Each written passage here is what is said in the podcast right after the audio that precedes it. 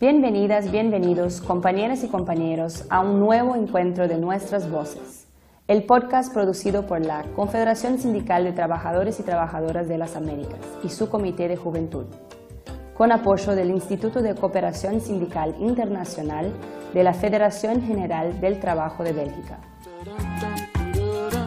Nuestras voces. Mi voz. ¿Me escuchas? My voice. ¿Me escuchas? My voice. ¿Você me escuta? Nuestras voces. ¿Me escuchas? Our Voices. ¿Se escuta? Soy Naira Leal y estaré conduciendo este ciclo de entrevistas con el Comité de Juventud. Y hoy recebemos a Liber Sánchez. Bienvenido, compañero. ¿Qué tal, Naira? Este, un saludo a todo tu auditorio, un saludo a todos los compañeros de la CSA. Este, es un gusto recibir esta invitación y estar participando con todos ustedes. Es un gusto saludarte y poder conocer un poco más de ti. Eh, bueno, vamos a comenzar un poco. Eh, ¿Nos podría presentarte? ¿Quién sos? Mira, eh, pues soy un joven de 33 años ya, recientemente. eh, me he dedicado eh, principalmente pues a la cuestión eh, sindical y también pues a, a, la cuestión del, de la industria de la transformación del, del metal, sobre todo. Ahí fue donde eh, me he dedicado a mi trabajo. Soy una persona que le gusta leer mucho, le gusta ser crítico, me gusta mucho todo lo que es arte. Eh, en un momento inclusive también fui, fui músico, fui rockero. Ah, mira. y, y, sí, este, llegué, a, llegué a tocar en algunos escenarios y por ahí hicimos algunas grabaciones, pero bueno, en general me gusta mucho todo lo que es el, arte, la lectura, este, me fascina el, el, el, cine, soy así como que muy fan del cine, me gusta mucho. Eh, ver películas, entonces, eh, híjole, creo que me encanta pasar así un fin de semana de repente. Eh, no soy tan bueno en el deporte, por eso casi no me dedico al fútbol o de hecho no casi no lo veo, pero este, sí disfruto de repente poder compa compartir con los compañeros, hablar un poquito de esos temas, uh -huh. pero sobre todo pues la charla, ¿no? Y pues hoy que me invitan a platicar con ustedes, pues es algo como que, que, me agrada bastante, ¿no? Poder tener una buena, una buena plática. Qué bien, qué bien. Bueno, sea bienvenido a ese espacio entonces, eh, de charla, de mucha charla. sí. Bueno, como no, primera pues, pregunta, perdón, perdón. Sí, dígame. Como primera pregunta, eh, ¿cómo y por qué llegaste al sindicato en que estás? Híjole, pues a mí me gusta decir que fue una manera muy bonita, porque yo empecé a, a, mi primera vez en el sindicato fue por medio de la educación especial que se formaba para los hijos de, de trabajadores sindicalizados, ¿no? Entonces mi papá como trabajador tenía la posibilidad de que pudiéramos tomar cursos como, como hijos de trabajadores, ¿no? Entonces nos invitaban así a, a, eventos o campamentos donde se hacían este to, todo este tipo de formación sindical, ¿no? Donde ya te decían para qué sirve un sindicato, cómo se formaliza un sindicato en el país y hacías trabajos en equipos y hice muchos amigos, ¿no? En, en esos en esos grupos. Todavía no podía trabajar por, por la edad que tenía, pero más o menos nos íbamos dando cuenta de, de, que había leyes que protegían a los niños, que no nos podían este, explotar y cómo, cómo funcionaba, qué hacían nuestros papás en el sindicato, cómo todo ese tipo de cosas sindicales que trataban sobre los derechos y cómo involucrarte, era como muy padre, ¿no? Entonces yo recuerdo que la primera vez que fui fue un, un evento eh, sindical este, de, de, educación y campamento y fue como muy divertido. Entonces, este, a mí me gustó mucho la forma en cómo en ese momento pues nos, nos, nos involucraban, ¿no? Y fue mi primera, mi primer contacto, ¿no? Antes no sabía uh, qué era un sindicato, ¿no? O cómo, mi papá nunca nos habló tanto de esos temas, ¿no? Sin embargo, sí mm, de repente decía, no, es que voy al sindicato, pero no entendíamos esa, esa función. Pero fue mi primer contacto cuando nos llevaron ahí a, a, a, a esos campamentos, ¿no? sí, que este, era como la edad en la que creo que fueron los primeros eventos que, que se empezaron a formar para, para jóvenes, ¿no? Los hijos de los trabajadores. Y, y pues regularmente pues era, se juntaban como que todos los eventos, ¿no? Ahí, o trataban de en un evento o en un día específico hacer como que muchos, ¿no? Para que pues también yo creo que la economía, que, o tal vez la organización, decirle que todos se hicieran un día. Entonces, pues era padre porque terminaba nuestro evento de, de los chavos y todo, y pues al final terminabas con tus papás y era, era bastante bueno. Qué bien, qué bien. Bueno, eh, ¿Qué significa la lucha sindical para ti? Pues para mí fue algo importante para poder decir cuánto vale mi trabajo. eh, darle, darle un valor eh, este, bastante interesante porque, bueno, yo decía, bueno, ¿por todo el mundo puede decir cuánto cuesta su trabajo y, y por qué yo no? porque yo no, yo si me contrato aquí, este, nada más recibo, por ejemplo, pues, este, propinas, ¿no? Eh, las gasolineras, por ejemplo, eh, atiendes, pero no tienes un salario y nada más vives de propinas. Entonces, pues para mí fue importante de repente poder tener la posibilidad de, tener como un estándar de salario, ¿no? y poder decir, los que nos dedicamos a esto, pues en el mercado se cobra esto, ¿no? Sí. Y pues de alguna manera también decir como que argumentos para decir yo tengo derecho a a que me den eh, seguridad social, yo quiero tener una vivienda, yo quiero tener este prestaciones, mm, ese tipo de cuestiones que realmente no teníamos conocimiento de qué era, para mí fue importante saber cómo defenderlos. Y pues saber también pues cómo, cómo se obtuvieron a, a través de la historia, ¿no? Sí. Para mí fue este el significado de la lucha sindical fue bastante porque para mí fue significar, o tuvo el significado de que cuando llegué yo a la empresa ya había ciertos derechos, ¿no? y que yo no sabía que inclusive eran como una especie de, de lujo para la gente de mi época, ¿no? Porque antes no, no existían. Entonces ahora sí como que dije, bueno, ya entré con, con estos eh, derechos o estas prerrogativas, pero realmente pues me toca a mí defenderlas, ¿no? Sí, poder conocer sus derechos es es muy importante, ¿no? Eh, en el mundo del trabajo principalmente, pero también en, la vida particular. Sí, sí, la verdad es que tiene mucho significado en el sentido de que también representa cierto peso para tu vida, ¿no? El hecho de plantarte y decir, no, a ver, ¿por qué me quieres quitar esto? ¿Por qué no me lo quieres dar? sobre todo con las cuestiones de, los salarios. Inclusive en, empresas nos tocaba de repente que nos decían que eran tres horas diarias extras, ¿no? Y pensábamos que era como un derecho, pero más bien era como era una obligación y que tenías que pagármelas además, ¿no?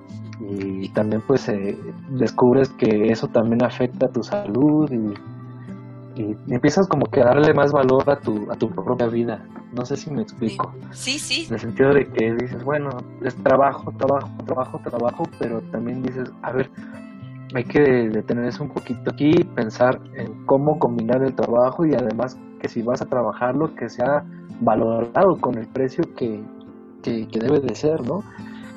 Este, y, para mí fue interesante poder decir los primeros argumentos, ¿no? Para empezar, la ley lo dice y además este, eh, viene de una cuestión histórica porque antes no se daba y hubo compañeros en la historia que trataron de defender esto y empiezas a dar argumentos, de hecho hasta cuestiones más todavía más complejas, ¿no? De, este, en el sentido de, de, de hablar de por qué la gente pensó o empezó a creer que el ser humano tiene derechos laborales, ¿no? Sí. Y hubo gente que se dedicó a pensar que se trataban de derechos humanos, ¿no? Y, toda esa, esa cuestión tiene una carga histórica y filosófica que ha ayudado a que pues, las naciones o todos los países se puedan poner de acuerdo en que efectivamente se trata de un derecho inherente del ser humano, ¿no? Sí bueno, eso creo que significa bastante en la, en la vida de un ser humano, pues el poder entender los motivos para defender tu propia vida, ¿no? totalmente, totalmente.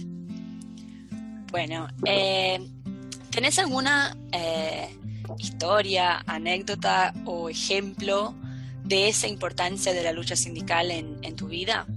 Pues mira, me ha tocado con varios compañeros que pues no tienen, no han tenido sindicatos, ¿no? Y que de repente se han acercado a nosotros y nos comentan sus, sus historias y, y todo. La verdad es que me tocó en una ocasión unos compañeros de, que se dedicaban a, los servicios de televisión e internet y teléfono.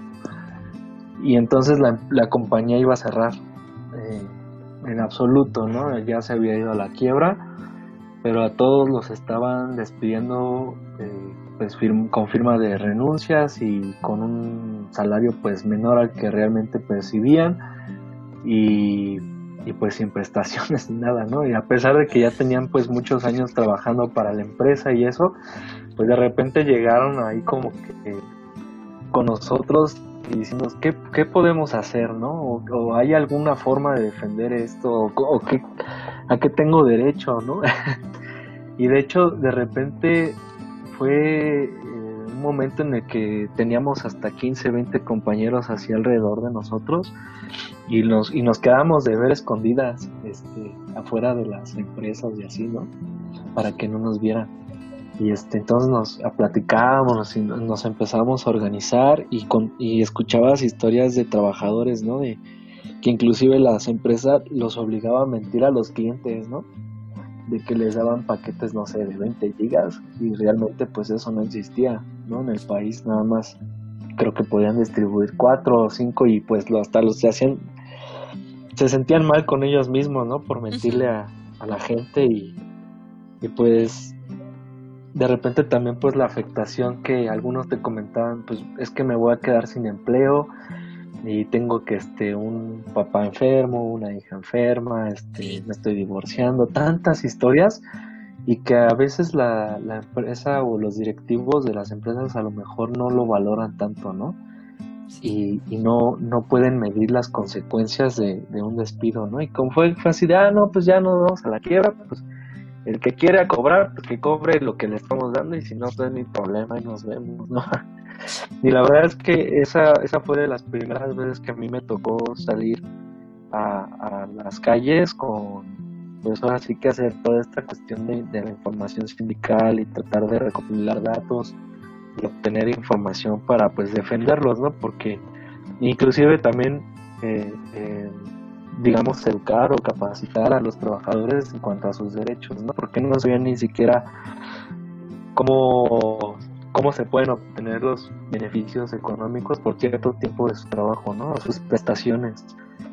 Y entonces fue la primera vez que me tocó salir a, hacer eso, ¿no? Y, fue casi, casi cuando yo tenía que unos 18, 19 años, algo así. Que fue como la primera vez que me dejaron participar en ese tipo de, organización. Ajá. Ajá. Sí, porque ya este se requería ciertos conocimientos como para poder asesorar legalmente, ¿no? También. Sí, sí. ¿Y vos dirías que hoy en día con con esos tiempos que vivimos ahora de un escenario distinto, de pandemia, eh, ¿qué significa o, cuál es la importancia que ves eh, de la organización, de organizarse en estos tiempos? Es importante porque de repente dejamos que todos los demás decidan sobre nuestra propia vida, ¿no? sí. Y de repente si de alguna manera intervenir eh, en la toma de decisiones, sobre todo dentro de la empresa, te das cuenta de que abre la posibilidad de, que todo el mundo conozca con en qué estás de acuerdo, en qué no estás de acuerdo y empezar a formular soluciones, ¿no? A partir de las dos problemáticas, ¿no? Tanto de la visión que tiene el empresario como la visión que tiene el trabajador y conjuntamente pues funcionan para, para encontrar unas ideas pues muy buenas o inclusive mejores que las que te pueden proponer a veces los, los gobiernos, ¿no? Y lo aplicas a tu propia realidad. Y me parece que, que eso es como muy, muy, muy interesante cómo se puede dar la, la solución de problemas. Y el hecho de que eh, el sindicato se involucre ahí en el sentido de decir, ¿sabes qué? Es que no, no la, la culpa no es del trabajador, ¿no?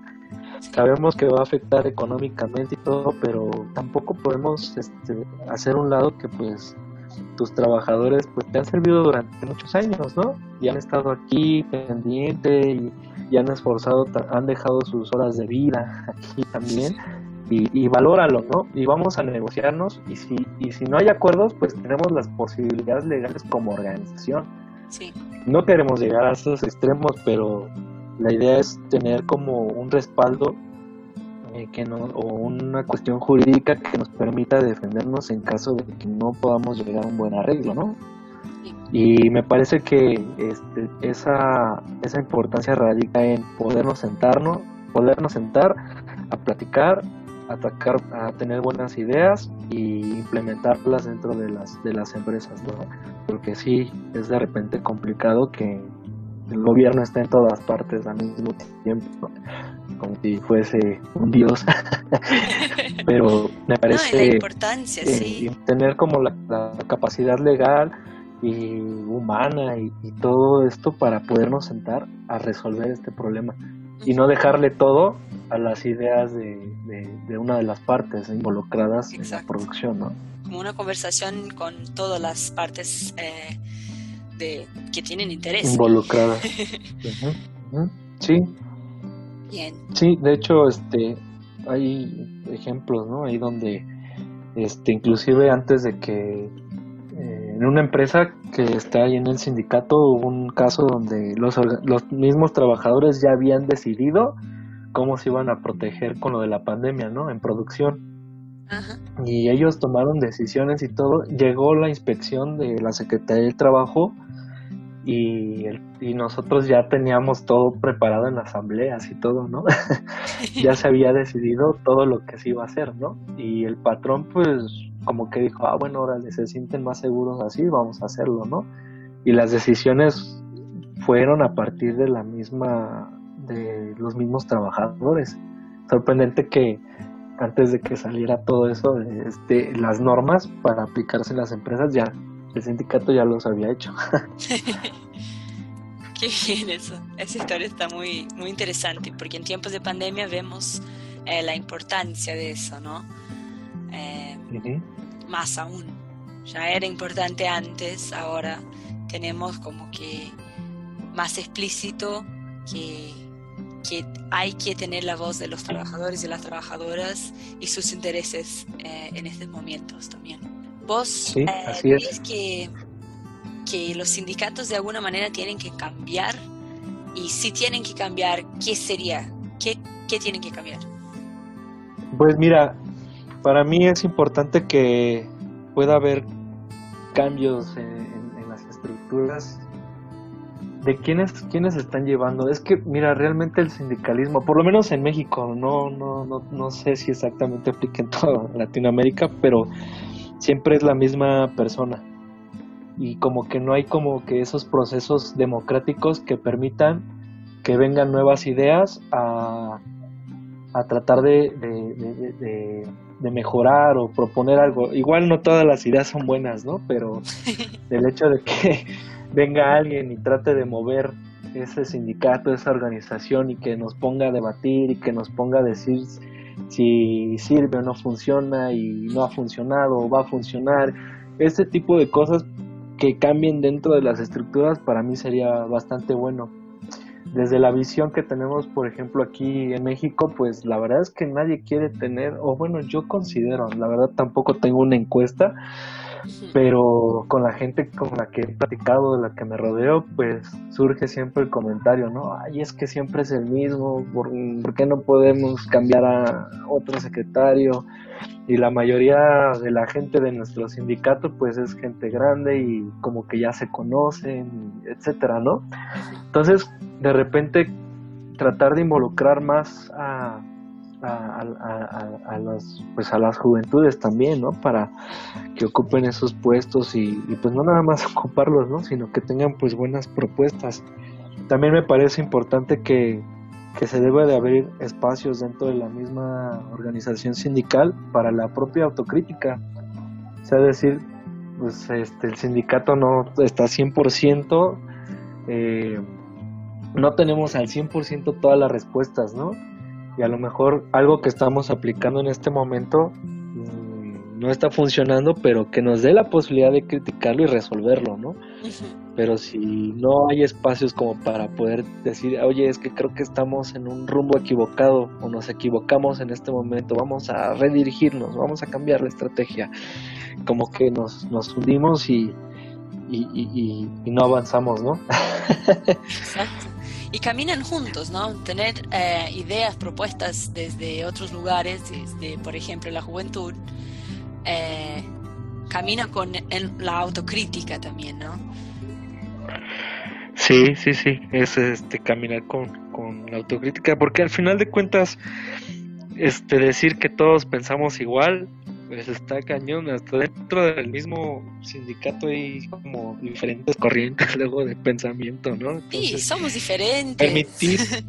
sí, sí, sí, se arman este, este, es complejo de repente los, los debates y todo, ¿no? Pero pues sí es importante que que empecemos a, participar y que se empiecen a generar pues espacios para que nos sentamos seguros de, que las críticas o los comentarios que hacemos los podemos hacer con total libertad, ¿no? Y bueno, si...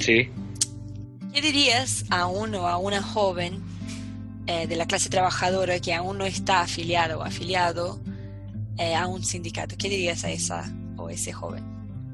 Pues yo los invitaría a formar parte de una organización sindical, la que ellos quieran, la que ellos decidan y que busquen a un sindicato pues que coincida ¿no? también con lo que ellos quieren hacer dentro de, esa organización, que les dé la posibilidad de, desarrollarse y crecer pues tanto personalmente como, como colectivamente, ¿no? En varios ámbitos, ¿no? Desde el aspecto familiar, el aspecto laboral, el aspecto económico, de, pensamiento, porque las organizaciones dan para eso.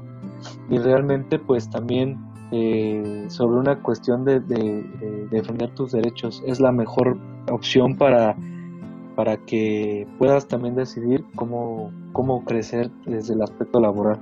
Entonces yo los invito a, que participen en los sindicatos, que se involucren, que investiguen también, que, que hay mucha literatura en internet ahí que habla sobre, sobre el sindicalismo y para qué sirve y todo. Me parece que, por ejemplo, espacios como el que tú tienes ahorita en este podcast, Naira, me parecen pues muy importantes porque también es una fuente de información y, y pues que veamos, que también vea esta juventud que nuestra idea es eh, no escondernos, que decirles somos una opción para que defiendas tus derechos y pues aquí estamos, somos visibles y somos oíbles.